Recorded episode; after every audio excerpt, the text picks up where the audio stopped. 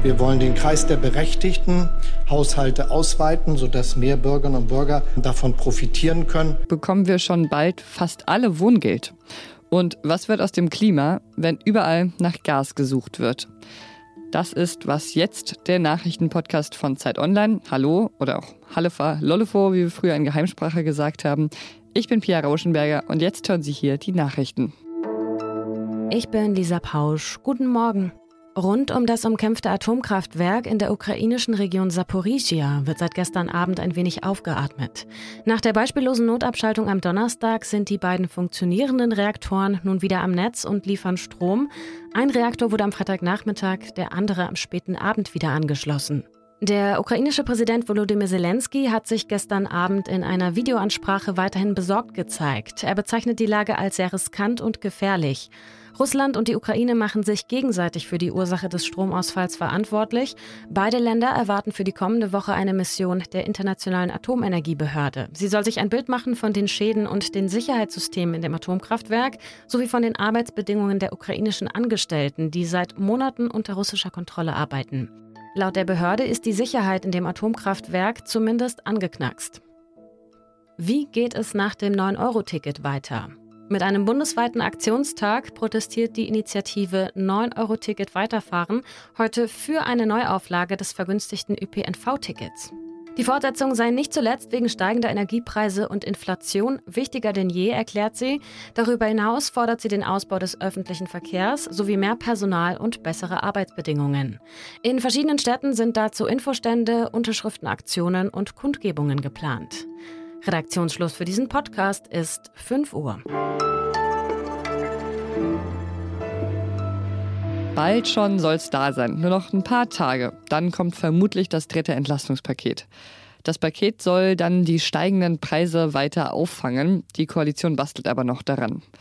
Und weil das jetzt tatsächlich so ein bisschen wie Vorfreude auf Weihnachten klang, es könnte auch ein Geschenk enthalten, über das sich, glaube ich, viele Menschen in Deutschland ziemlich freuen könnten. Darüber spreche ich jetzt mit Tina Groll, Politikredakteurin bei Zeit Online. Hallo Tina. Hallo. Die Sozialverbände fordern mehr Wohngeld für mehr Menschen, damit die gestiegenen Lebenshaltungskosten ausgeglichen werden.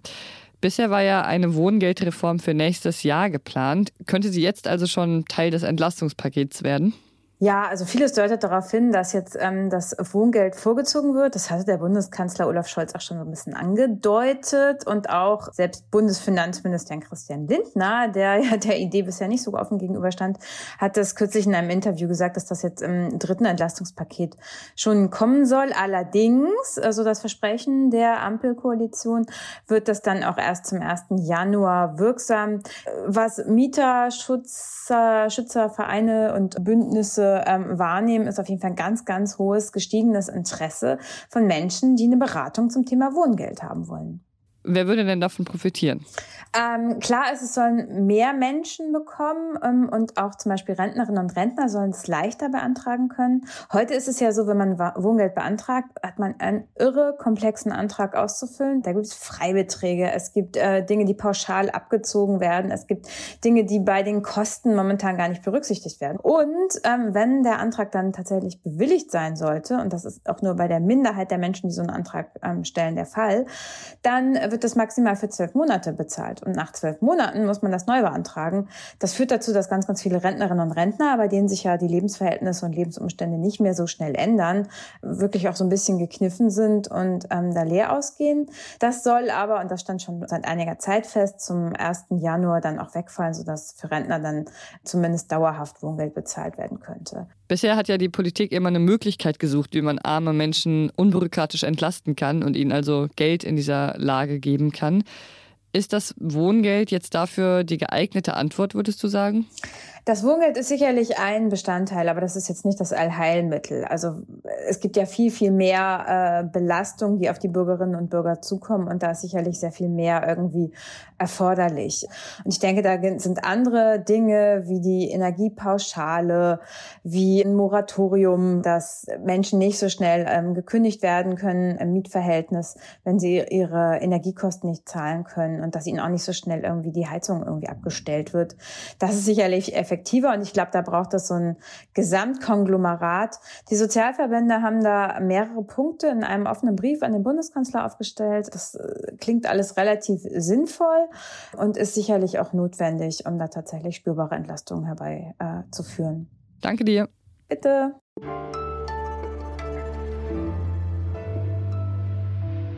Alles außer Putzen. Weil ich mich heute nicht entscheiden konnte, ist mein Tipp für Sie für dieses Wochenende eine Kombination aus zwei Dingen, die ich diese Woche erfahren habe. Einmal habe ich dieses Video auf Twitter gefunden mit Geräuschen, die leider aus der Zeit gefallen sind. In einer anderen Zeit, da wurden noch Fernseher eingeschaltet, Videokassetten eingelegt, Schallplatten angemacht und eine Wählscheibe vom Telefon gedreht. Auf mich haben diese Geräusche eine unfassbar beruhigende Wirkung. Und dazu kommen wir gleich. Diese Woche habe ich noch eine andere beruhigende Sache äh, entdeckt. Und zwar habe ich diese Woche von einer Studie aus dem Journal of Experimental Psychology gelesen. Und die sagt, dass VersuchsteilnehmerInnen es reihenweise sehr deutlich unterschätzen, wie erfreulich es sein kann, einfach mal rumzusitzen und den eigenen Gedanken nachzuhängen dass dieses Rumsitzen und Gedanken schweifen lassen das Wohlbefinden steigern kann, ist auch wirklich ganz gut untersucht. Und jetzt wurde eben noch gezeigt, dass man es aber vorher nicht ahnt und dass man es dann erst erfährt, wenn man dazu quasi gezwungen wird. Ich mache das tatsächlich auch sehr gerne und weil wir uns die Zeit dafür aber oft nicht so wirklich nehmen, schlage ich jetzt mal eine Kombi aus diesen zwei beruhigenden Dingen vor. Also, ein schönes Geräusch, zum Beispiel Schallplatte auflegen oder Kassette reinschieben, wenn Sie noch sowas haben. Aber das ist optional und dann die Hauptsache, einfach mal für mindestens 30 Minuten ganz in Ruhe dasitzen und einfach ein wenig die Gedanken schweifen lassen.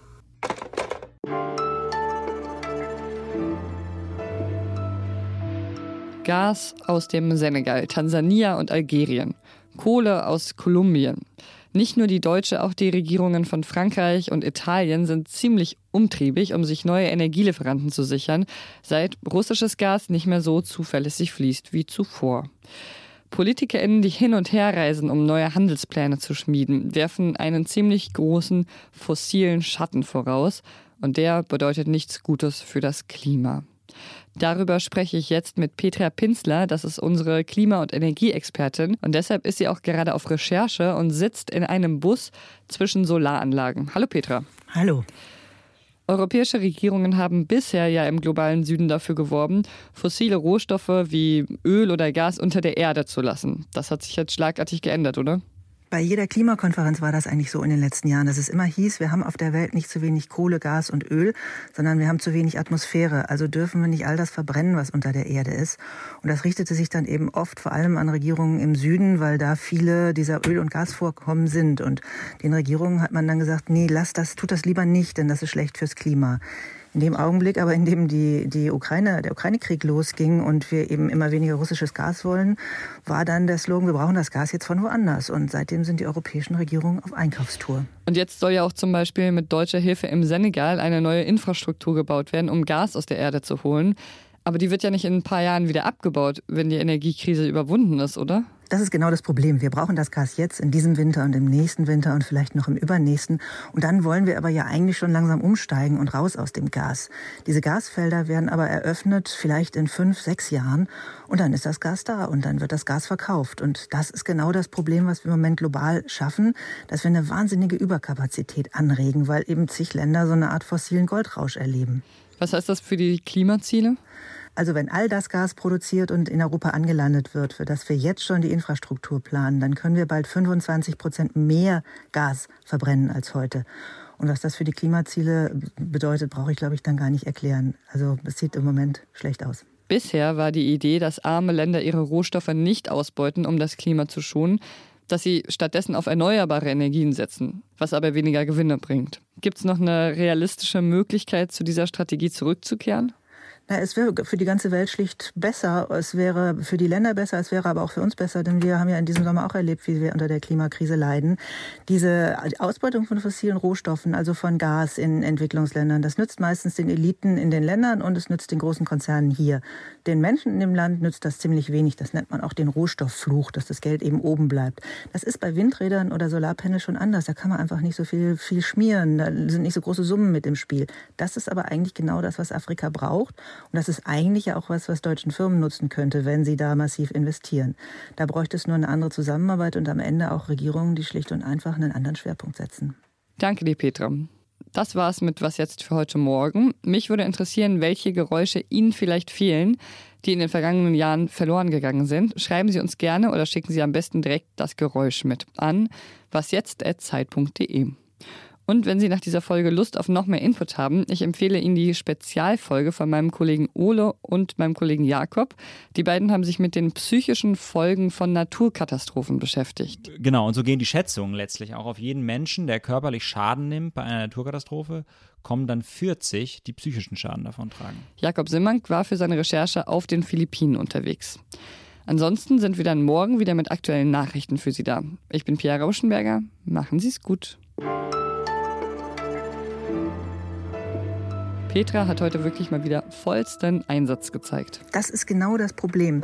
Wir brauchen jetzt, oh, jetzt hörst du den Bus, ne? weil der hat gerade den Motor angemacht. Sagen Sie, ich habe eine Riesenbitte. Ähm, fahren Sie, könnten Sie den Motor noch mal für zwei Minuten ausstellen, weil ich gerade eine Radioaufnahme mache? Danke. Bin sofort fertig. So, sag, schieß noch mal los mit der Frage.